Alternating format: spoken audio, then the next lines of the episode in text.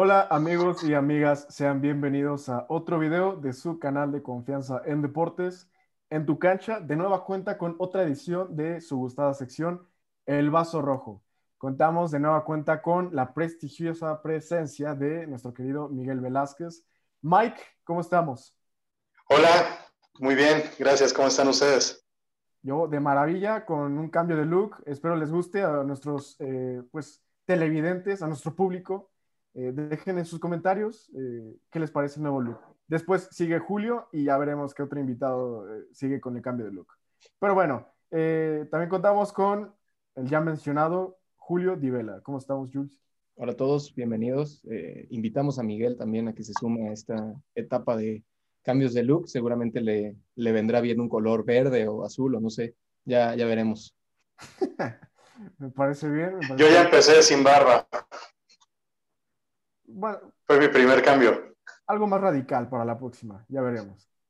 Pero bueno, el, el tema de hoy eh, será, pues, desgraciadamente, la decadencia, el declive de la Liga de Balompié Mexicano, qué está pasando y, bueno, las opiniones que salgan durante el video.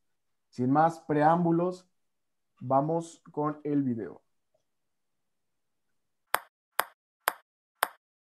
Y bueno, como mencionó Arinovo al principio de este video, vamos a estar hablando un poco de la época reciente tan difícil que está viviendo la Liga de Balompié, un proyecto que surgió a principios de año y que parecía ser muy prometedor bajo esta idea de no cometer los mismos errores que había cometido la Liga Oficial del Fútbol Mexicano, la Liga MX, pero creo que el primer obstáculo con el que se encontraron fue la pandemia.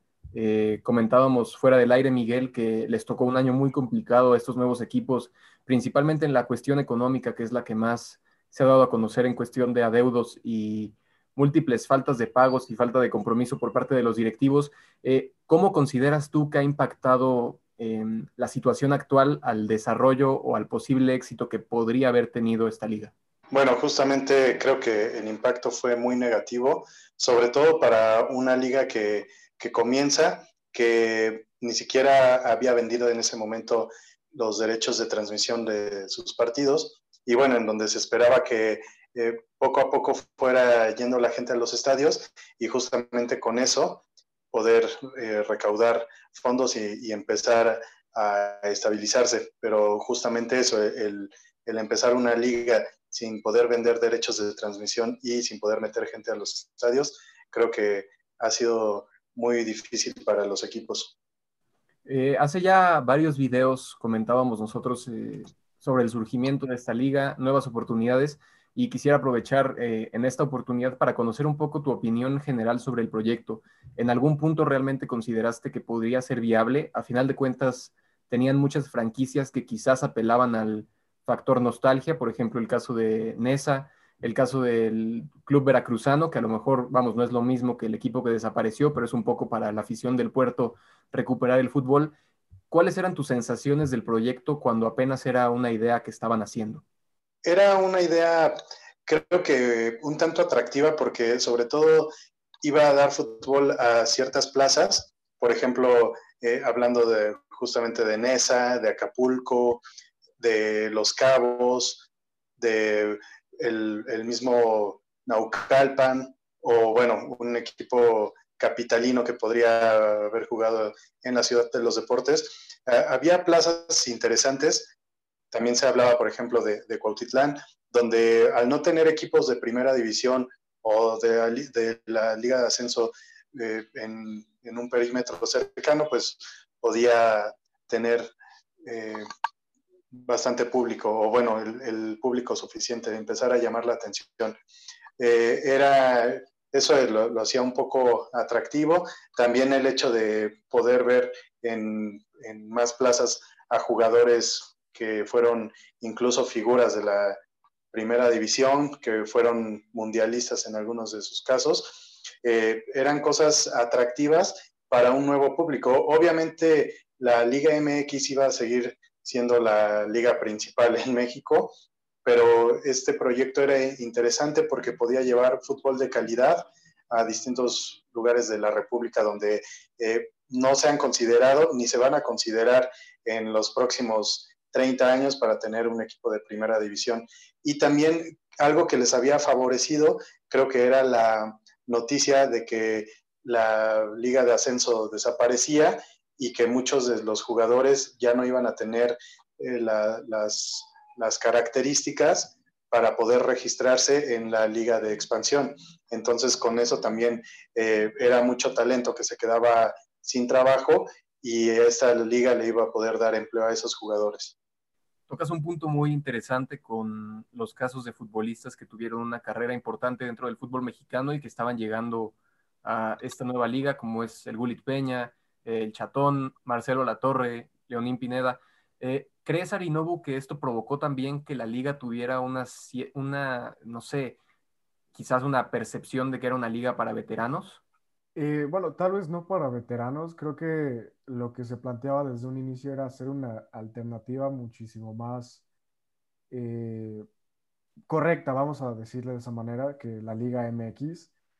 Y, y, eso le daba la oportunidad de jugadores ya experimentados o no tan experimentados de, pues de poder dar un poco de, espectáculo, ¿no? Creo que ese era el gancho principal, los jugadores eh, de nombre, de antaño sobre todo, eh, para cuestiones de, pues de público, de televisoras, y desgraciadamente es algo que no, pues no se ha podido llevar de la manera como, como quería la liga. Hemos visto también eh, un desorden administrativo, principalmente eh, en las últimas fechas, ya en los últimos meses, teniendo, por ejemplo, la salida del equipo de Faisanes de Yucatán, después cuando se deslindan de la relación con Ensenada antes de empezar el torneo. ¿Crees, Miguel, que la liga se empezó a caer incluso antes de haber iniciado? Sí, definitivamente, porque eh, al salirse varios de estos equipos, muchos jugadores también empezaron a, dudar en el proyecto, la misma afición empezó a dudar, algunas plazas simplemente se cayeron. Y, bueno, esto creo que sí afectó bastante. Y esto es algo que no solo desde, desde antes de empezar, sino ya una vez en marcha se ha visto los problemas administrativos, eh, proyectos que no tenían bases sólidas. Y bueno, al final esto fue afectando más y más a la liga, que bueno, todavía continúa en pie, pero cada vez es más inminente su final. Es curioso también ver que no solo los futbolistas han sido víctimas de los adeudos, también eh, en la cuestión arbitral se han visto muy afectados. De hecho, hay varios árbitros que se retiraron de la primera división mexicana y ahora estaban pitando en, en esta nueva liga, pero llevan ocho jornadas sin cobrar también. Entonces, eh, ¿tú qué piensas, Arinobu, sobre la situación que se está viviendo principalmente en materia económica en esta liga? Bueno, es algo que es súper entendible y algo que podríamos ver venir. Digamos que no, lo comentaron al inicio del video, no fue un buen año para escoger, para iniciar la, la liga. Considero yo que se precipitaron, se apresuraron bastante en ya querer iniciarla, aún viendo eh, las condiciones de la pandemia. Obviamente, digo, ninguno de nosotros está involucrado en el proyecto y no tiene dinero en juego, pero creo que ese es el factor principal que afecta económicamente a, a la liga. Ahora, también se hablaba desde inicios del proyecto que iban a ser muy estrictos, muy piquis en la elección de, equipos, eh, patrocinadores, equipo en general que tenga una estructura económica bien fundamentada. Y conforme han pasado las semanas que hemos, visto que, pues que no es así. Digamos que no, no hay equipos ni bien estructurados económicamente, ni equipo en general de la liga. Vaya, lo que decían que querían arreglar de la liga MX, pues estamos viendo lo mismo prácticamente. Lo, que a mí me sorprende y hasta cierto punto me, pues me pone triste es que la liga está un poco salada desde mi punto de vista. Creo que al, que, al estar diciendo desde hace ya bastante tiempo, vamos a ser mejores que la liga MX y vamos a hacer tal y tal y tal cosa, Eh, creo que la gente, la, la, Liga MX saló a esta liga, no sé, me da tristeza ver que lo que se quería corregir eh, y mejorar del fútbol mexicano no, no se está logrando. También pudimos ver que Carlos Salcido era el presidente de la liga, se unió a, a, todo este proyecto con mucha ilusión, pero también en los últimos días empezaron a haber eh, ciertas confusiones. Primero se anunció que él había renunciado, después parece ser que no aceptaron su renuncia y a los 30 minutos él saca un video hablando de que solamente son rumores todo esto. Eh, ¿Crees, Miguel, que fue un error también de un jugador de la talla de Carlos Salcido con la carrera que ha tenido, bueno, más bien que tuvo en su momento como futbolista? Eh, ¿Crees que fue un error que se haya involucrado en este proyecto? Podría parecer un error porque justamente las cosas no están saliendo como seguramente él quisiera, porque es un proyecto en el que él confió, pero creo que eh, lo que habla bien de Carlos Salcido es que ya, si, ustedes recuerdan, eh, hace un año cuando eh, fue desafiliado el Veracruz, desde que se empezó a hablar de los problemas de pago hacia sus jugadores y demás, Carlos Salcido levantó la voz salió a dar la cara por sus compañeros y creo que eso es algo que caracterizó durante toda su carrera como futbolista Salcido y ahora que eh, había tomado, bueno, que tomó la presidencia de esta liga, creo que sus intenciones para sus ex colegas eran muy positivas. Creo que él sí está interesado en poder eh, darle voz a los jugadores y, bueno, lamentablemente creo que hay cosas más allá que, que, no lo están permitiendo. Entonces, yo lo veo como un buen intento.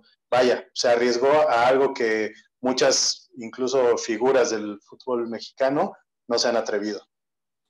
Ahora, a mí me, me quedan ciertas dudas en el caso del, Club Veracruzano de Fútbol, eh, principalmente con el tema del Gulit Peña. Hemos visto que Matosas renunció, que el chatón se fue, pero el Gullit sigue ahí. Entonces, ¿creen que hay algún tipo de arreglo? ¿Crees tú, Arinovo, que hay algún tipo de arreglo económico en el cual él haya sido como la prioridad? Porque también mucho se habló de que el presidente del, del club, leía yo hace, hace rato unas declaraciones en las cuales él decía que ha intentado priorizar el pago a los futbolistas pues más vulnerables económicamente, ¿no? A los futbolistas que menos ingresos tienen, pero él decía que aquellos jugadores que tienen una posición eh, mucho más fuerte, tanto por calidad como economía, no han permitido eso.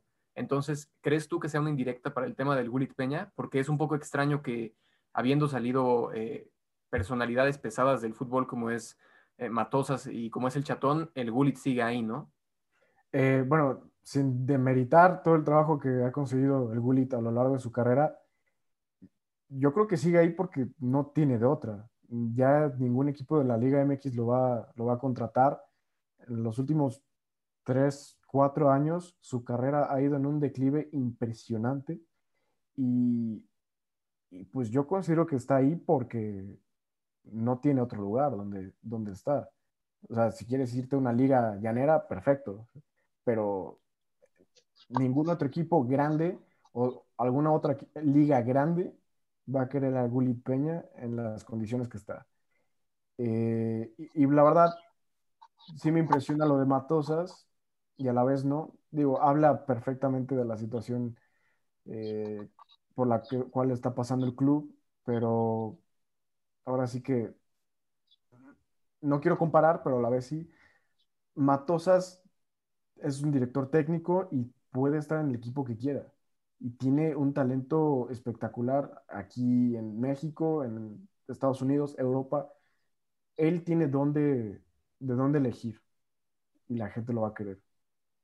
Mm, pasa distinto con, con el Gullit. Así es como lo veo yo. Ahora, el tema con Matosas es complicado, al menos en el fútbol mexicano, porque él era ya uno de los entrenadores vetados, por decirlo de alguna forma, ¿no? Se decía que tenía ahí algunos arreglos un poco extraños en materia económica, pero ¿tú qué crees, Miguel? ¿Crees que realmente un futbolista como el Gullit Peña está ahí porque no tiene otro lugar a donde ir o porque hay algo más allá que, que no estamos viendo? Bueno, efectivamente, el Gulit, Peña ya recibió todas las posibilidades, todas las oportunidades de poder jugar en Liga MX. Lo, lo hizo incluso con equipos grandes, con, con Chivas, con Cruz Azul. Hubo un intento también de regresarlo con Necaxa. Eh, simplemente es un jugador que, que no es muy veterano, apenas tiene 30 años, pero es un jugador que desde hace cuatro años empezó a desperdiciar su talento. Y sí, ya, ya no tenía cupo en el fútbol mexicano en la primera división de la Liga MX, eh, tampoco por reglamento iba a tener eh, lugar en la Liga de Expansión, entonces creo que en su caso sí es la única que le queda, tal vez está esperando a que algo suceda y que les puedan cumplir sus contratos.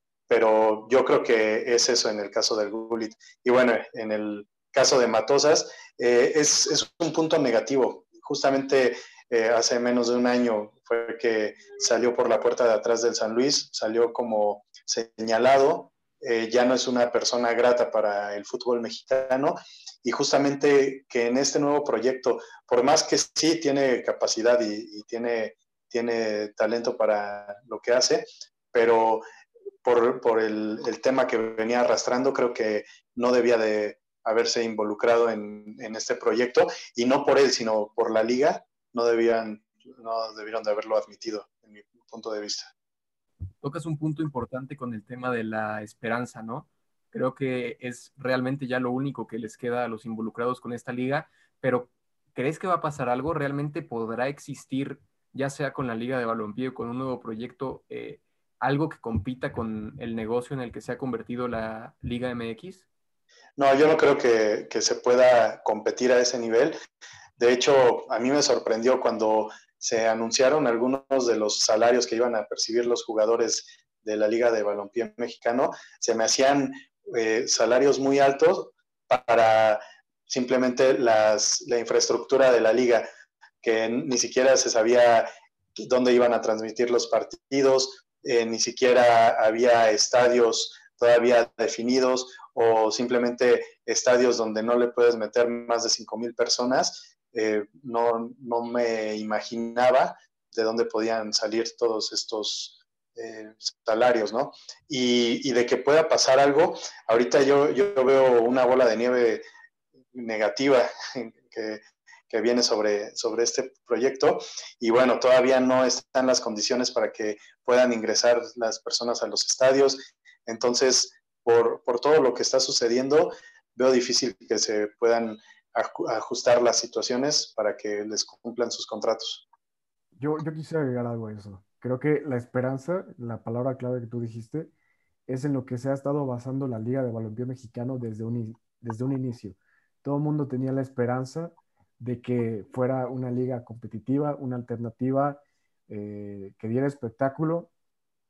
Fue pasando el tiempo y en el punto que estamos ahorita, igual la liga se está basando en lo mismo, en esperanza, de que ojalá mejore, eh, haya una mejor situación económica para, para la liga, bueno, para el país en general, el mundo, y, quién sabe en unos... ¿Cuándo fue la última vez que hablamos de la liga de balompié, Julio? ¿Hace cinco meses? ¿Seis meses? No, yo creo menos, dos meses, tres meses. Ok. En otros tres meses, estoy seguro que se va a estar basando en lo mismo, en esperanza.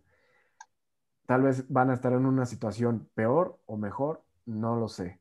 Me da mucha pena, igual por, por Salcido, que es una figura bastante importante que ha tenido su peso en el fútbol mexicano y también eh, si no han visto nuestro video, nuestro último video de los escándalos sublimes del fútbol mexicano, los invitamos a verlo, ya que de igual manera ahí mencionamos a, al presidente, o, tal vez ya no, de la Liga de Balompié Mexicano. Eh, pero bueno, en general, la esperanza es algo que es constante en la liga.